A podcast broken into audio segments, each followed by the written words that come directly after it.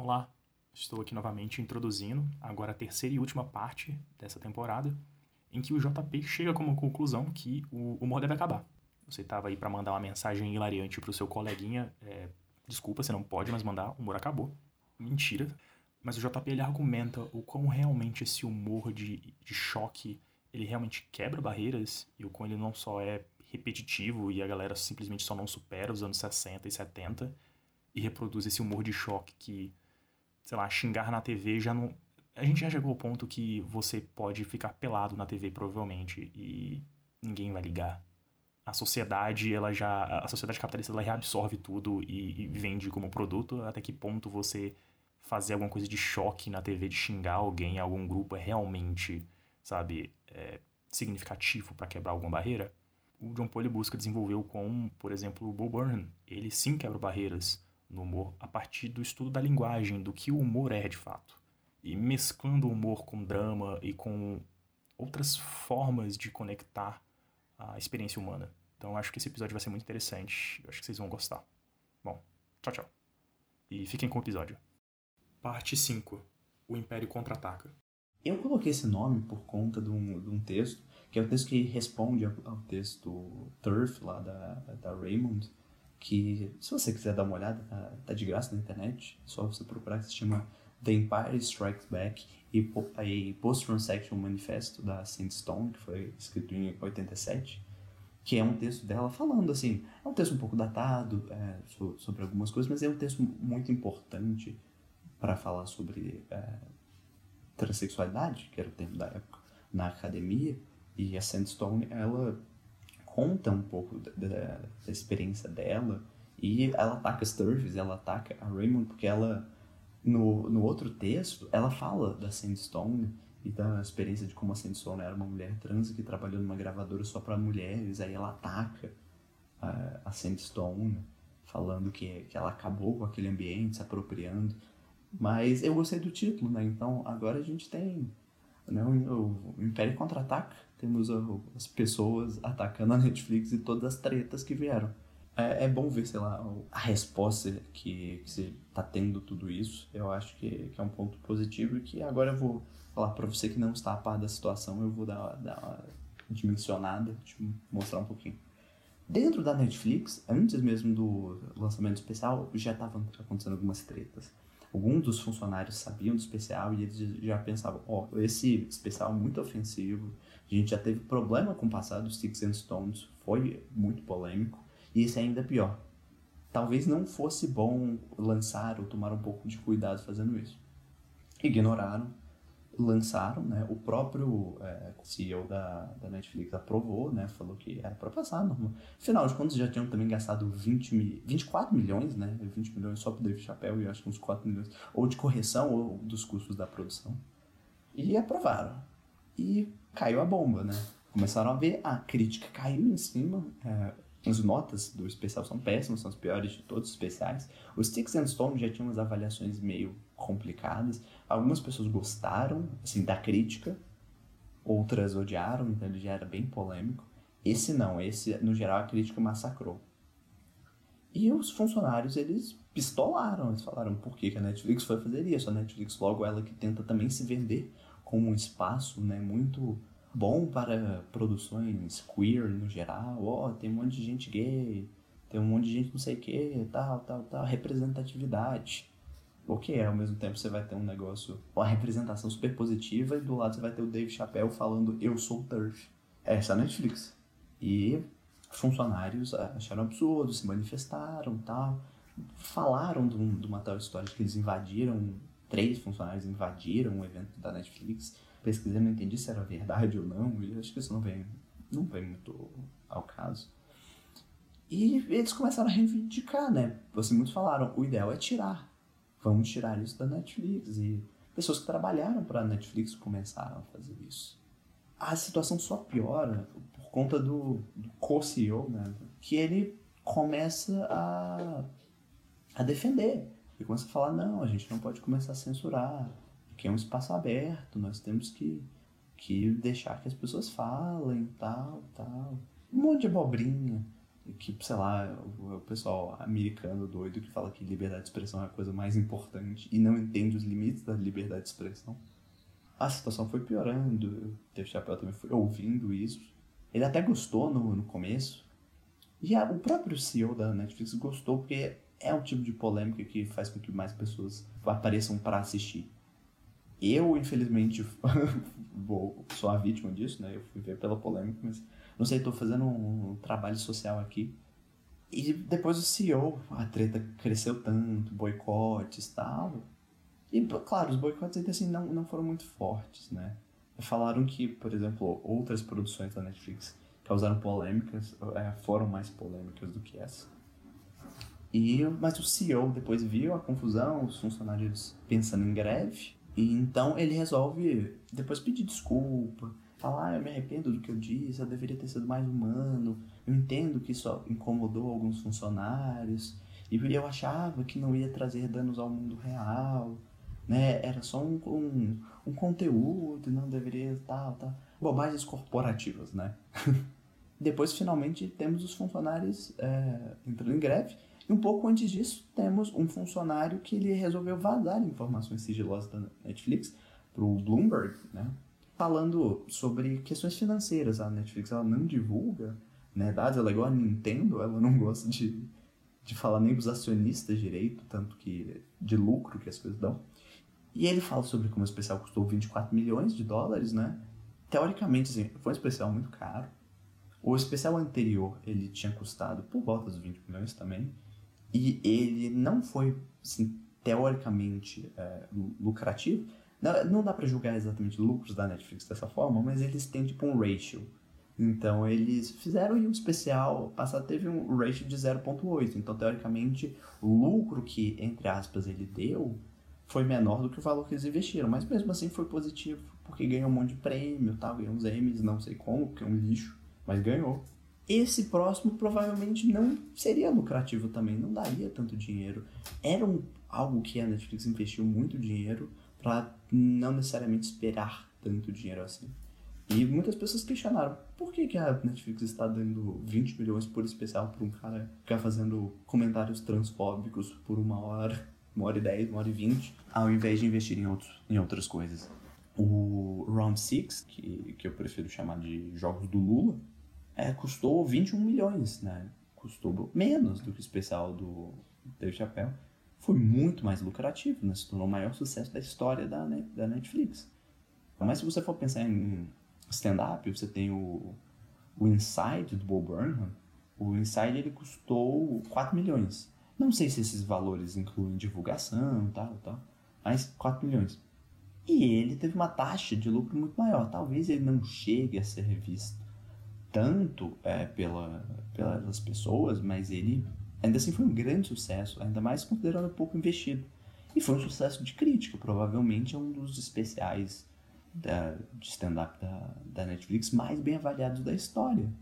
Então, o que a Netflix está fazendo com o Dave Chappelle não é viável também em questão de lucro para eles quererem dar essa desculpa. Porque a margem de retorno não é muito alta. O máximo que eles conseguem é recuperar por conta das premiações. Mas o Inside agora saiu muito bem, né? nas premiações, é, nos Emmys. Ainda assim, a Netflix é, queria defender com, com e dentes o especial do Dave Chappelle. Até que chega a greve. A greve, nós temos várias reivindicações né, de, da comunidade, não, não necessariamente da comunidade trans, mas assim, de, da comunidade de pessoas contra o Dave Chappelle na Netflix. É, a grande maioria funcionários da Netflix ou pessoas que já trabalharam com a Netflix. Também tiveram palavras de apoio, o próprio Elliot Page apoiou, lançou uns tweets falando que apoiava. E eles reivindicavam né, maior suporte, eles queriam maior controle sobre o conteúdo, é, representatividade, então eles querem mais personagens LGBT no geral, que sejam bem representados. Eles também querem uma redução de danos. Então, por exemplo, antes de passar o especial do Dave Chappelle, mesmo se a Netflix quiser, porque essas, a gente não pode esquecer, as pessoas não têm controle sobre o que a Netflix vai fazer. Mas o que elas podem fazer é pressionar. A redução de danos seria exatamente assim. Tá, se você for passar um negócio desse, pelo menos você avisa que você vai passar isso, que o conteúdo é perigoso de alguma forma, ou é tóxico, se você não quiser chamar de perigoso. Aí essa greve acontecendo e tal, e as reivindicações estão gente vai ver. Eu acho que ainda são cenas dos próximos capítulos pra gente entender exatamente até que ponto a Netflix vai fazer alguma coisa, ou você vai ficar só no papo, vai ser só o CEO falando, não, não, isso é muito importante, eu concordo, desculpa. Dessa forma a gente resume um pouquinho como foram essas tretas pós, pós especial, pra gente poder entrar agora no, no próximo bloco. Parte 6. Stand-up comédia em tempos de desgraça. Nesse momento é, do, já tá enorme esse, esse negócio. Eu falei, Matheus, o negócio vai durar meia hora. Eu tô gravando uma hora e meia. É, Vitor. Eu pensei em discutir um pouco sobre stand-up. Vamos, sei lá, para assunto genérico, de que o próprio Dave Chappelle fala mesmo e que é o assunto da, da do stand-up, que sempre volta e é um porre chato. Que é o, ah, temos que quebrar barreiras na comédia. É importante quebrar as, as barreiras, tentar coisas novas, né? Fazer coisas que estão indo, sei lá, no, limite do que é socialmente aceitável. Isso do socialmente aceitável não quer dizer que você tem que fazer coisas que sejam extremamente ofensivas e agressivas, né? Porque é algo datado. Já tentaram, não tem graça. A gente não precisa mais fazer isso do. Quando eu digo ver os limites da sociedade, eu não estou falando vamos fazer a piada mais ofensiva possível. A gente não vive mais nos tempos de South Park, que a gente precisa fazer isso para puxar os limites do, do que também é possível falar no stand-up ou aparecer na TV. Não, é, é puxar, é, sei lá, ver os limites do, do que é comédia, o que é engraçado, ou, ou, a própria linguagem. Você vê, por exemplo, algumas coisas que eu assisto, tipo Teen and Eric, que é um tipo de comédia que eu nem sei se é engraçado, só é estranho, só é confuso, e não é agressivo, não é ofensivo. Tá, talvez seja um pouco agressivo porque é muito estranho. E eu diria que eles estão quebrando muito mais barreiras do que, sei lá, fazer as mesmas coisas. Sei lá, o Dave Chappelle queria imitar o Ed Murphy nos anos 80, fazendo piadas extremamente homofóbicas. O Jerry Seinfeld, ele fala, não, existe essa questão, eu posso fazer piadas que são ofensivas, mas ao mesmo tempo engraçadas. Tá, mas isso quer dizer que você está tentando fazer algo mais interessante? Igual eles gostam de falar, não, eu, eu, a sociedade vai me cancelar porque eu estou, eu estou fazendo as coisas mais difíceis do mundo. Não, se você estivesse fazendo as coisas difíceis, você estaria, sei lá, revolucionando o mundo da comédia com coisas completamente novas. Sei lá, mudando como stand-up é feito. Depois eu vou puxar o saco do Paul Burnham, mas eu diria que no Inside ele fez isso. Ele meio que está tentando fazer um pouco essas coisas. E indo exatamente na contramão do que o Dave Chappelle acha que, que seriam essas barreiras da comédia. Ele sim está fazendo. Não, não vou dizer Dave Chappelle com sua carreira fazendo as mesmas coisas há 30 anos a gente vê também o problema da linguagem do stand-up, né? Quando eu comentei com, com o Matheus, a gente fala sobre essa questão da, da superioridade do comediante. O comediante, ele tá no palco, em cima das outras pessoas, ele é superior a todos que estão lá. Até se ele for fazer algum tipo de piada autodepreciativa, ele ainda assim está num patamar superior ao público, né? Ele é a pessoa lá sendo iluminada por um holofote, enquanto o público está lá nas suas cadeiras, escuro todo mundo amontoado nas mesinhas. Então, aquele espaço é, é, é, tipo droga, é tipo droga para comediante, porque ele é o holofote, ele se torna a figura de destaque. A partir do momento que ele começa a ganhar muito dinheiro com isso, aí eu acho que o ego dele é, vai, vai, vai pro espaço, ele começa a viver um ego trip a, a vida inteira. E o Dave Chappelle ele entrou nisso completamente. Igual quando eu falei no começo que ele fala eu sou rico e famoso, ele espera as palmas, ele espera que as pessoas falem, é isso aí, você é rico famoso, você é muito melhor que eu. E várias vezes ele fala, olha, eu ganhei 20 milhões da Netflix, aí o povo, aí bate palma. E certas coisas, ele quer isso, ele quer o holofote. E você não nega que depois de tanto tempo de carreira, essas coisas cegam completamente a, a pessoa. Né? E a própria estrutura do stand-up é um pouco complicada por conta da forma como as piadas né, funcionam, o, o tal delivery que eles chamam. Diferente, por exemplo, do, de uma sketch, que acho que é um outro formato é, mais variado, sketch você pode fazer piada com várias coisas da linguagem, tanto a linguagem cinematográfica, você pode ter piadas muito mais visuais, tal, você consegue transmitir certas sensações de uma forma é, com mais nuances. Uma coisa que no stand-up não. A estrutura de stand-up, apesar de ser uma estrutura que também é complexa, tem a sua complexidade de uma maneira diferente, você baseia em piadas que tem uma introdução, você tem um meio E você tem uma punchline, né? Você tem um conceito inicial, a forma que você desenvolve e o momento que você espera que as pessoas riam depois. E o próprio Dave Chappelle, ele é um, assim, é um mestre do stand-up por conta disso, porque ele domina muito bem a piada e o delivery, a forma como ela é enviada para o público. E é engraçado porque eu acho que ele é o único comediante que tem uma habilidade disso, mesmo se ele rir das próprias piadas, que eu acho muito estranho. é, então, as piadas é, de choque, né, como eu falei, essas formadas muito pela questão da quebra da expectativa, então mesmo que ele fale algo muito ofensivo, as pessoas estão lá para rir, então elas estão sempre esperando ser é, surpreendidas de alguma forma. E quando ele vem com essa surpresa, mesmo que seja algo ofensivo e agressivo, as pessoas vão acabar rindo. E as pessoas vão no stand-up para isso, para rir. Né? Infelizmente, o espaço do stand-up geralmente não é um espaço muito além disso. Você pode fazer um, um stand-up com outras questões, por exemplo, um stand-up social, que você fala de outros temas, é, mas ele tem uma certa limitação do que outros formatos da, da comédia. Isso não quer dizer que, que ele seja inferior por isso, não. Um bom comediante ele vai conseguir trabalhar esses, essas restrições que você tem e você vai também quebrar essas restrições. Você vai aprender a trabalhar de forma diferente. Infelizmente, o Dave Chappelle se aproveita da forma mais fácil. Não que ele não faça isso bem, ele tem muito talento, ele é um cara talentoso mesmo que eu não ache engraçado o que ele tem feito, é possível ver as pessoas rindo do especial. Eu não ri em momento nenhum, mas ele riu. Sei lá, o, o fulano que tava lá riu a peça tal, o povo bate palma pra ele sem parar. Não sei se eles colocam, sei lá, só na frente pro pessoal mais chapado possível que vai rir de qualquer coisa, mas tá, tá rindo e tem barulhinho de risada. Não sei se é igual Chaves, mas tá lá. Até que ponto, sei lá. Eu sou muito moralista, desculpa. Mas até que, que ponto, sei lá, a gente não deveria, às vezes, pensar um pouco mais sobre as coisas que a gente acaba rindo, né? No, no stand-up, por exemplo. Meio que a única unidade de, assim, de, de qualidade que as pessoas acabam julgando é o quanto você riu. Não necessariamente o conteúdo. Sei lá, é, como falei, tinha um artigo de opinião na Folha que era isso. É, e eu, eu vou pro outro lado, eu nem vou falar assim desse humor moralista que, que eu acabo às vezes esperando. E até, sei lá, é, é, eu, eu gosto de ver uns filmes meio moralistas. Não, sei lá, filmes conservadores nesse sentido de moralidade, mas não sei, coisas que preguem sentimentos bons e coisas boas e atitudes boas que, sei lá, para ser uma pessoa melhor, essas coisas. Não é isso que de forma alguma você vai ver no, no especial do Dave Chappelle. E ele também não quer isso. Só que tem o outro lado, né? A partir do momento que ele não faz isso, ele também está, sei lá, abrindo espaço para ele ficar perpetuando e normalizando certas atitudes tóxicas, assim, palavras que ele usa, mesmo mesmo que sejam com como piadas, né?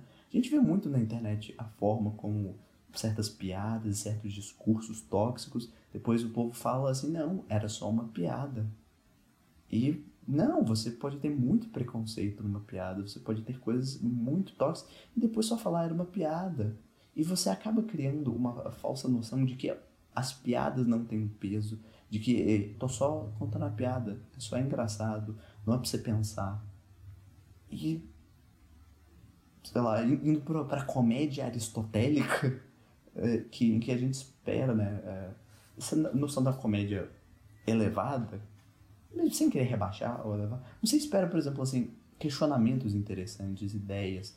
É, a partir do momento que você só faz esse humor, como eu falei, você deixa de de estar tá se aproveitando de todos os artifícios que você tem da comédia para você virar, sei lá, Rafinha Bastos fazendo piadas horríveis.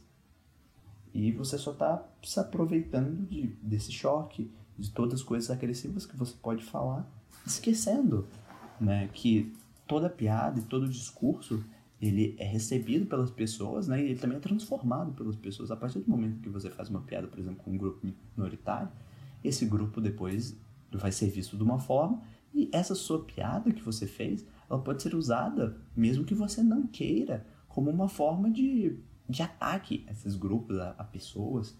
Existem pessoas que, sei lá, são, são mau caráter e aí elas vão desvirtuar o que você está fazendo. E isso acontece o grande Pepe the Frog, que não tinha nada a ver, ele foi desvirtuado. às vezes pensar umas duas vezes, talvez se o Dave Chappelle ele pensasse umas duas vezes e pensasse, meu Deus, essa piada só, só é ofensiva e gratuita e ela não é nem engraçada. Um, uma coisa também sobre o Dave Chappelle, que é meio complicado, né? Algumas pessoas depois falam que ah, o Dave Chappelle ele fez tudo isso, mas ele não pode ser cancelado. Ele é grande demais para ser cancelado. Oh, isso que ele tá vivendo não, não foi um, um, uma forma de cancelamento. Eu acho que isso volta para o que eu tinha dito sobre a questão da superioridade do comediante. O comediante ele tá nessa posição superior, então é isso. Ele também tem um passe livre para falar o que ele quiser, porque o palco é o espaço onde a liberdade de falar qualquer coisa, mesmo que seja um discurso de ódio, sei lá, é liberado, porque o direito à liberdade de expressão nesse momento vale mais do que a vida das outras pessoas que você acaba desdenhando de alguma forma. Então ele está sempre olhando de cima para baixo. Por isso ele não pode ser cancelado. É igual a, a grande técnica capitalista, né, de falar não, tais empresas são muito grandes para falir, né? Elas não podem falir, se falir vai acabar o mercado, vai tudo implodir. E é isso, o Dave Chappelle é, ele é visto dessa forma também por pessoas que não têm coragem de simplesmente questionar. O espaço da piada é um, é um espaço perigoso. E é aquilo, você precisa problematizar todas as piadas do mundo? Não, a questão não é essa, a questão não é problematizar uma piada essas pessoas elas estão numa posição tão alta em que elas, sei lá, elas não aceitam pedir desculpa por uma piada ou aceitar que elas erraram.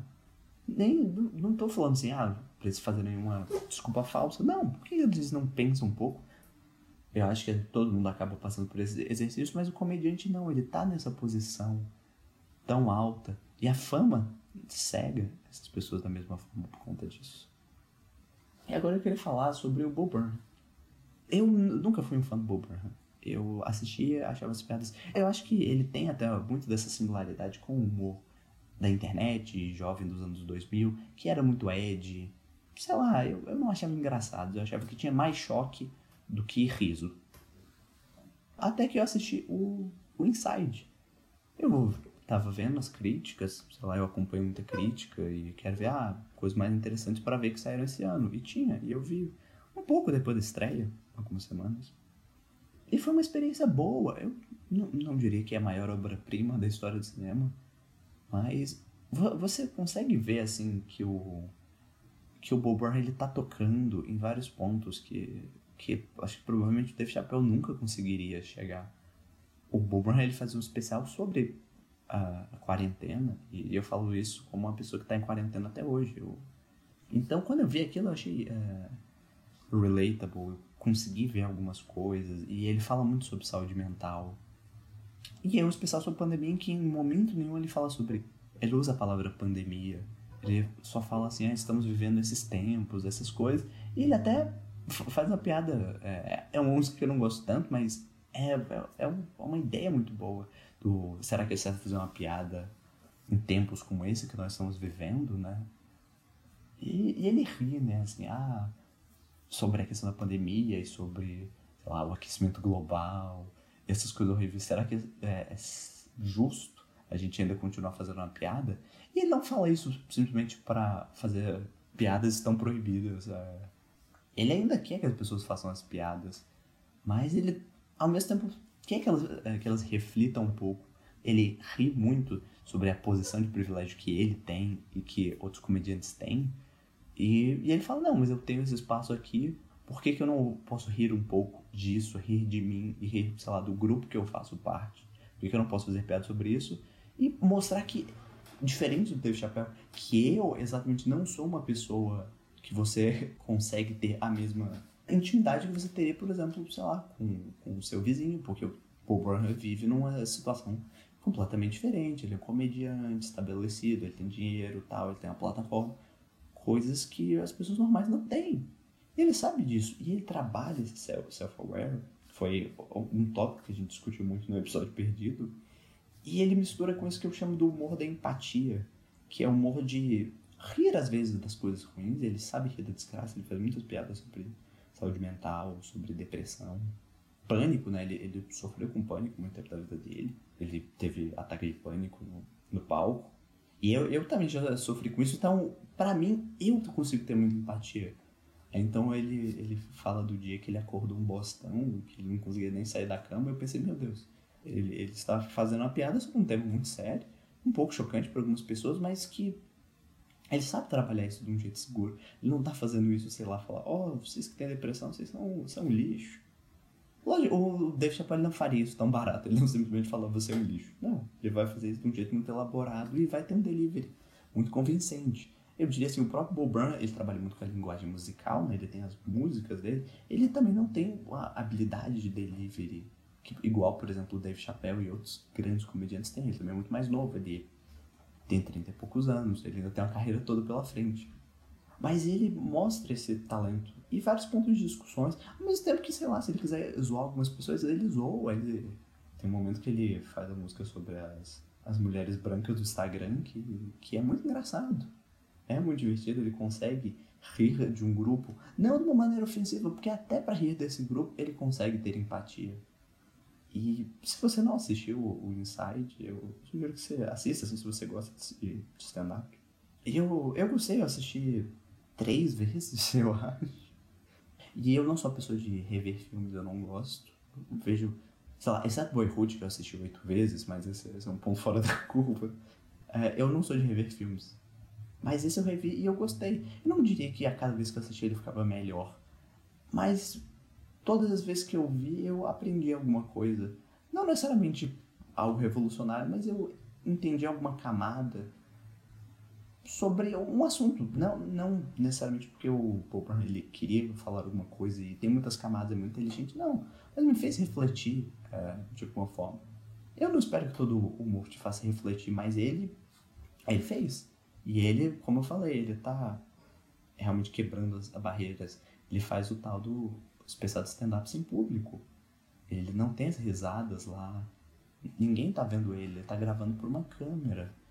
E o próprio, ele usa música, ele já usava, e música não é algo muito é, não é algo novo, né? Mas é muito criativo, se você souber fazer.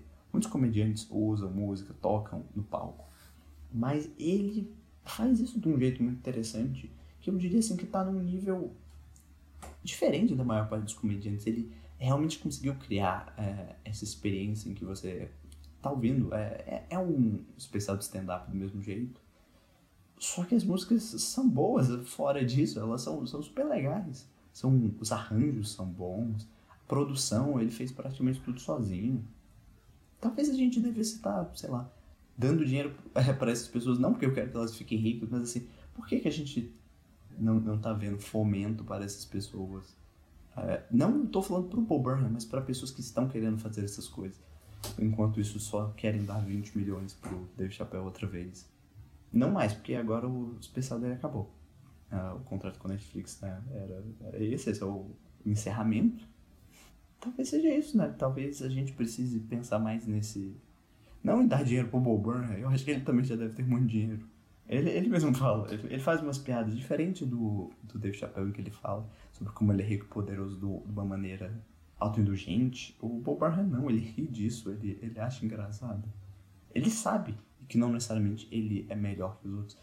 Ele não é um, um comediante que ficou cego com o espaço que ele teve. Você vê ele falando e você vê que ele tem muita paixão pelo que ele faz e ele fala é, de um jeito mais. Não sei, parece que ele entende melhor as pessoas e, e quebrando assim o formato do stand-up, mesmo que não seja coisa mais revolucionária. Ele ainda assim faz algo também que é muito íntimo, que é uma coisa que você não consegue fazer geralmente no stand-up. Por conta disso, dessa superioridade, quando você é superior, você não quer que ninguém te veja por baixo. Você quer ter esse campo de força contra os outros e você quer se manter nesse lugar. O Bob Burnham não, ele sabe das falhas dele, das fraquezas. Ele vai fazer comédia com isso e ele vai conversar com você, né, sobre isso. Eu vou deixar aqui uma sugestão, né? Um dos meus programas favoritos que eu descobri nos últimos anos, que eu diria que é o ápice da, do, do que eu chamei de moda empatia, é um outro comediante. Você tem alguns stand-ups. Stand-up dele, não, ele parece um velhinho falando e eu acho tão gostoso, tão agradável. E, e, talvez seja isso que a gente esteja precisando um pouco. O nome dele é Joe Pera.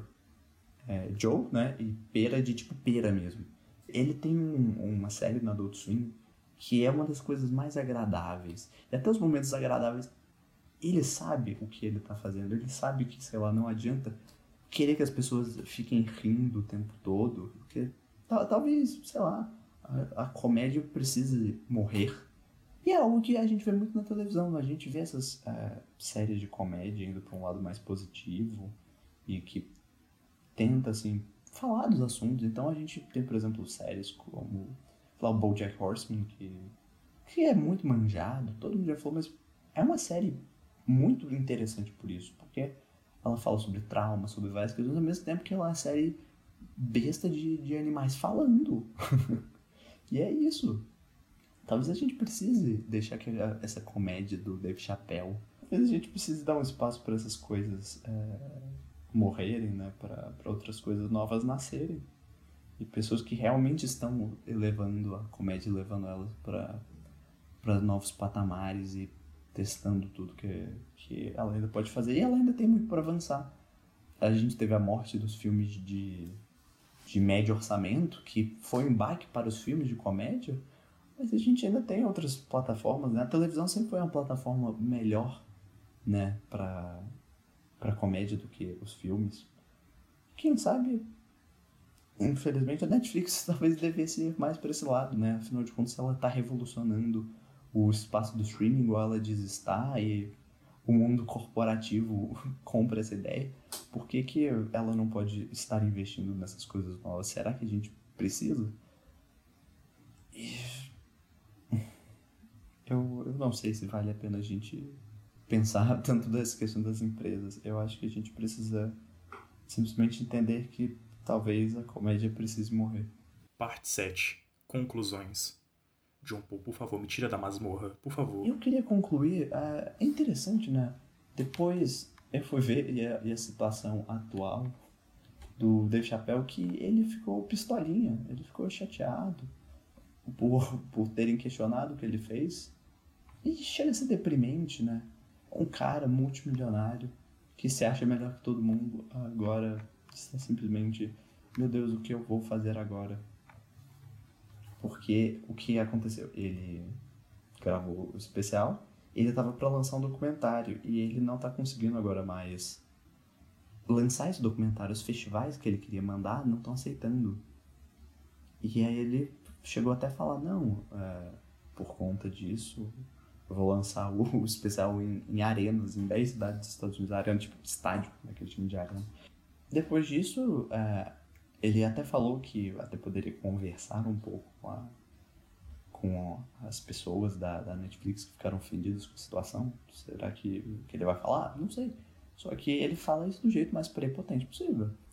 A gente vai marcar num dia que eu escolher, num lugar que eu escolher.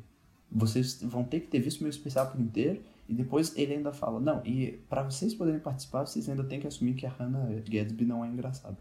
Ele ficou ofendidinho também com o Hannah Gadsby. Eu vou ser franco, Hannah Gadsby, eu não eu assisti o, o Nanette, eu não acho engraçado. Eu não acho ela muito engraçada. Mas eu acho que volta porque eu falei, talvez a comédia precise morrer. Será que eu preciso ficar rindo o tempo todo igual um palhaço? Talvez a gente precise entender que a comédia morreu. Ele fala isso e, e aquilo. Ele não aprendeu. a gente diria que o Dave Chappelle só realmente não conseguiu aprender ele assim, ainda assim ficou incomodado. Essa é a questão. Ele vai continuar perpetuando, falando as mesmas coisas. Por um tempo ele até achou, não, essa polêmica é positiva para mim. E ele continua lucrando muito com isso. Mas tá dando dor de cabeça. Ele falou que, sei lá, é uma das piores situações que ele viveu em muito tempo. Errar é humano, todo mundo erra. Se ele tivesse errado, falado uma bobagem um dia, tudo bem. O, o problema é insistir no erro e não entender o perigo do, do erro que ele cometeu talvez a gente deva continuar igual a Netflix também. Mas esse é um ponto. Também não adianta a gente perdoar só do jeito fácil. A Netflix, ah, pediu desculpa, não era a nossa intenção.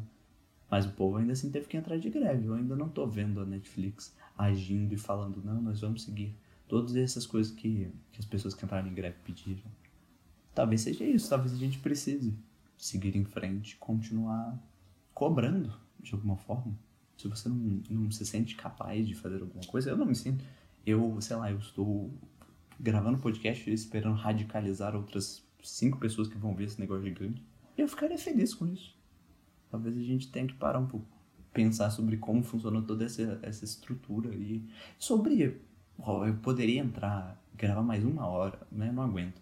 Mas um, um assunto que eu e o Matheus queremos falar, né? Pensar sobre é, controle criativo e editorialização no streaming. Né? Você ter um controle maior sobre, sobre as produções no mundo do streaming é, é algo importante. E a gente também começa a pensar, será que o streaming não é perigoso exatamente porque o Dave Chappelle é uma pessoa muito grande e ele está tendo muito espaço? Será que eu não estou simplesmente só focando nesses, lá, esses dinossauros que já deveriam ter sido fossilizados? Mas é aquilo, é, é a estrutura de, da produção cultural no, do século XXI. Eu acho que eu já vou encerrando aqui e. É, obrigado por ouvir até aqui e obrigado por não ter desistido do, do podcast, mesmo tendo sumido, a gente tendo desaparecido. O, foram tempos difíceis, né? E, e eu ainda não superei o trauma de não ter falado do, do Bob Burnham que nós tínhamos envolvido várias pessoas que tinham vários relatos muito interessantes, cada um com sua experiência de vida. Nós é, entendíamos um pouco mais sobre isso. Como é, as experiências de pandemia, ao mesmo tempo, são muito individuais e muito coletivas. Foi uma experiência ótima e agradeço todo mundo que participou disso. E peço desculpa por não ter ido pra frente, mas quem sabe algum dia vá. Tô com pena do Matheus que ele vai ter que editar tudo isso, mas fiquem bem.